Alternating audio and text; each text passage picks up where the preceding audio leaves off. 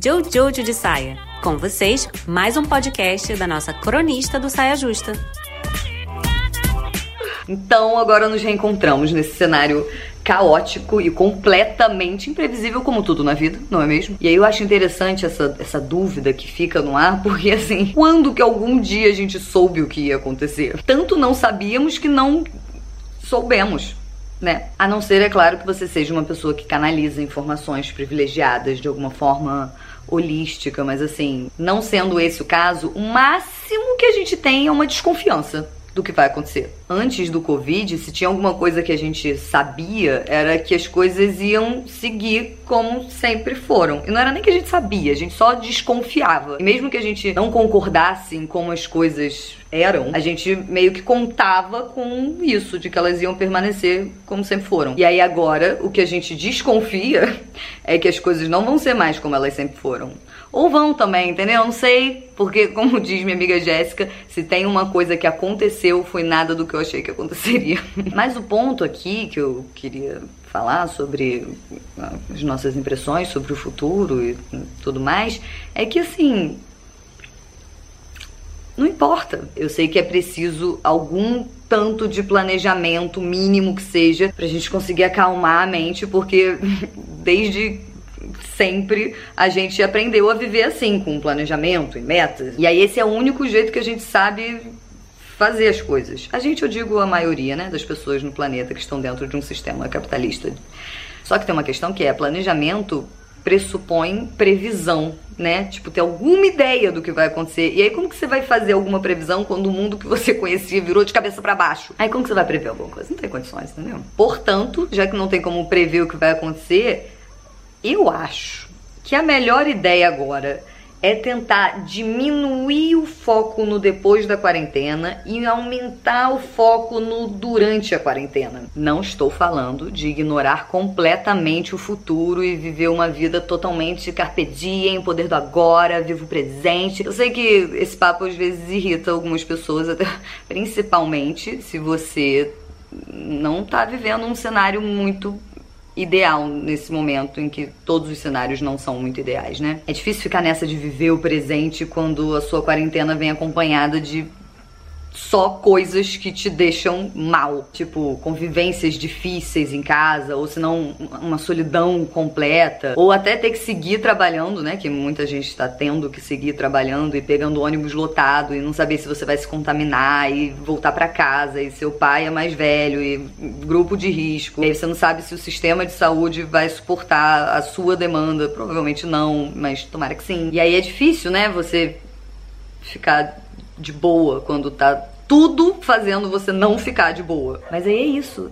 Independente do cenário que você tá, talvez não nos reste outra opção senão focar no que, que pode ser bom agora na sua vida, sabe? Eu não tô falando que isso é uma coisa super simples de se fazer, ainda mais quando o mundo tá nesse estado, mas assim, que seria revolucionário, seria. Imagina se mesmo nesse cenário muito doido de não saber o dia de amanhã, não saber se a curva vai aumentar ou se vai diminuir, quando, mesmo assim, a gente pudesse escolher ficar bem, focar, focar em achar aquelas coisas, aquelas, aquelas, aquelas micro coisas que só você sabe quais são, que, que Ai, sabe? Não do tipo, ai, foi muito bom quando eu fiz uma viagem pra. Mas aquela coisa do tipo, por exemplo, outro dia eu, eu passei eu passei algumas horas peneirando semente de gergelim aquecida pelo sol foi bom aquilo, eu vou te falar um negócio. É dessas minúsculas que eu tô falando, essas micro coisinhas que são fáceis de acessar e que, e que é diferente para mim, para você, entendeu? As coisas que são as minhas coisas gostosinhas e as suas coisas gostosinhas. Você sabe quais são as suas coisas gostosinhas? Eu espero que você saiba. De repente, se você não sabe, uma boa hora pra descobrir. Já recomendo enfiar a mão dentro de qualquer saco de grão. Até porque tem, um, tem, um, tem uma outra coisa acontecendo no mundo nesse momento, que eu não sei nem se pode falar isso em voz alta, porque mas assim, tem pessoas que estão amando a quarentena num, num, num contexto particular da vida pessoal dentro da sua experiência dentro da sua casa. Tô falando de tipo Tô aqui trancada dentro de casa, achei que ia enlouquecer, de repente descobri que minha vida melhorou muito. E aí, essas pessoas que estão se sentindo bem na quarentena e que estão felizes e que, e que sentiram uma melhora na vida na quarentena estão se sentindo culpadíssimas péssimas por isso. De estar tá bem no momento em que o mundo tá mal. E aí fica tipo, não, tenho que ficar mal junto com o mundo, porque o mundo tá mal. Não vou ficar bem enquanto o mundo tá mal. Várias pessoas me confidenciaram nessa quarentena, assim, bem baixinho, mesmo no telefone, sozinhas em casa, mas bem baixinho, falando assim, cara, a verdade é que eu tô feliz aqui, tá sendo bom para mim isso. Tá tudo dando certo, as coisas que estavam enroladas estão se desenrolando. Eu descobri que dá para trabalhar de casa numa boa. E aí meus horários são muito melhores e mais fáceis de organizar. E eu tô fazendo minha própria comida todos os dias, eu tô me alimentando muito melhor e fazendo exercícios. E eu tô numa super jornada de autoconhecimento e tá sendo incrível. Eu tô me relacionando muito melhor com a minha família, com os meus amigos e a gente sabe, esses papos. E aí, só que ao mesmo tempo as pessoas falam isso e mas que ninguém me ouça falar essa obscenidade de estar sentindo prazer no momento em que a maioria das pessoas do mundo estão sentindo o contrário disso. E aí eu queria passar uma mensagem só nesse vídeo, apesar de eu já ter falado um monte de coisa, eu queria passar uma mensagem que é: mano, se você tá bem, se esbalda nesse bem. Pega essa culpa de estar tá bem no momento em que muitas pessoas estão mal e, e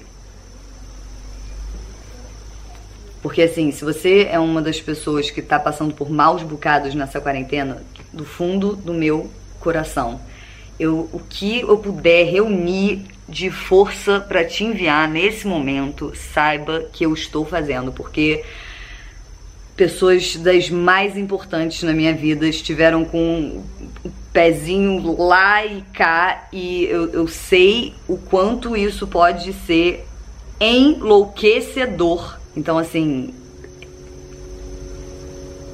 toda força aí nesse momento. Mas se você é uma das pessoas que não não tá mal e as pessoas todas que são muito queridas para você tão bem, porque assim, tem uma regra universal que você já deve ter percebido por experiência própria, porque é uma regra universal, que é o seguinte: nós somos contagiantes por pior que seja essa palavra nesse momento. E a gente, e quando eu digo a gente, eu quero dizer o planeta Terra, precisa ser contagiado pela sua boa vibe nesse momento. Então, assim, você nos deve isso. Se a quarentena tá sendo um momento bom para você e para as pessoas que você ama, fique bem à vontade. Transborde esse ficar bem. Assim, livremente. Não retenha nada. Não retenha, não, nem por um segundo associe sua culpa por favorzinho, deixa transbordar, sabe? Assim, escorrer e, e, e, inundar a sua rua. Porque a sua vibe, vamos usar vibe, essa palavra? Mas quando a sua vibe encontra uma outra pessoa,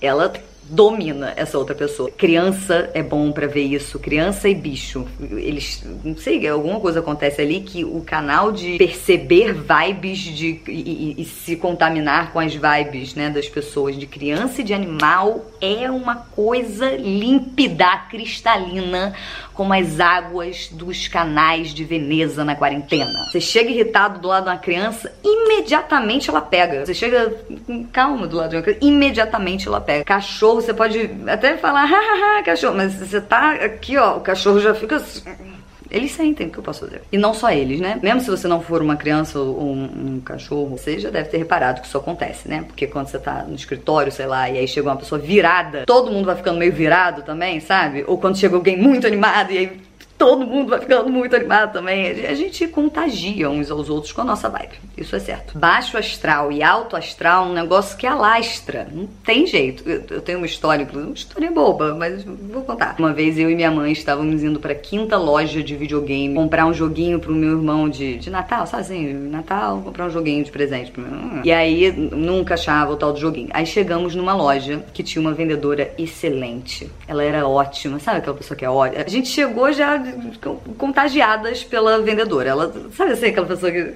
Aí, aí a gente. Ai, quinta loja de videogame sem encontrar o tal do joguinho. E aí a gente chegou e falou: ai, assim, meio sofrendo, mas meio rindo, porque ela era ótima, sabe? Ai, por favor, não diz pra gente que você não tem esse joguinho aqui, que, com esse nome aqui, que eu já não lembro mais qual era. E aí ela em silêncio, com uma carinha assim, sabe?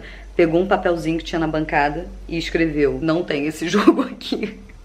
E passou pra gente o papelzinho. E aí a gente pegou o papelzinho e leu. Uma que maravilhosa, contagiante. Se for para contagiar as pessoas ao seu redor com alguma vibe nesse momento crucial que a gente tá passando no planeta Terra, por favor, que seja uma boa vibe. Se você tá com ela aí disponível, espalha. Quem tá mal precisa sentir isso chegando no ar, sabe? Fora isso, nada a acrescentar, a não ser, por favor, você tem o privilégio gigantesco de poder ficar em casa. Fique em casa. Pra que desperdiçar, né?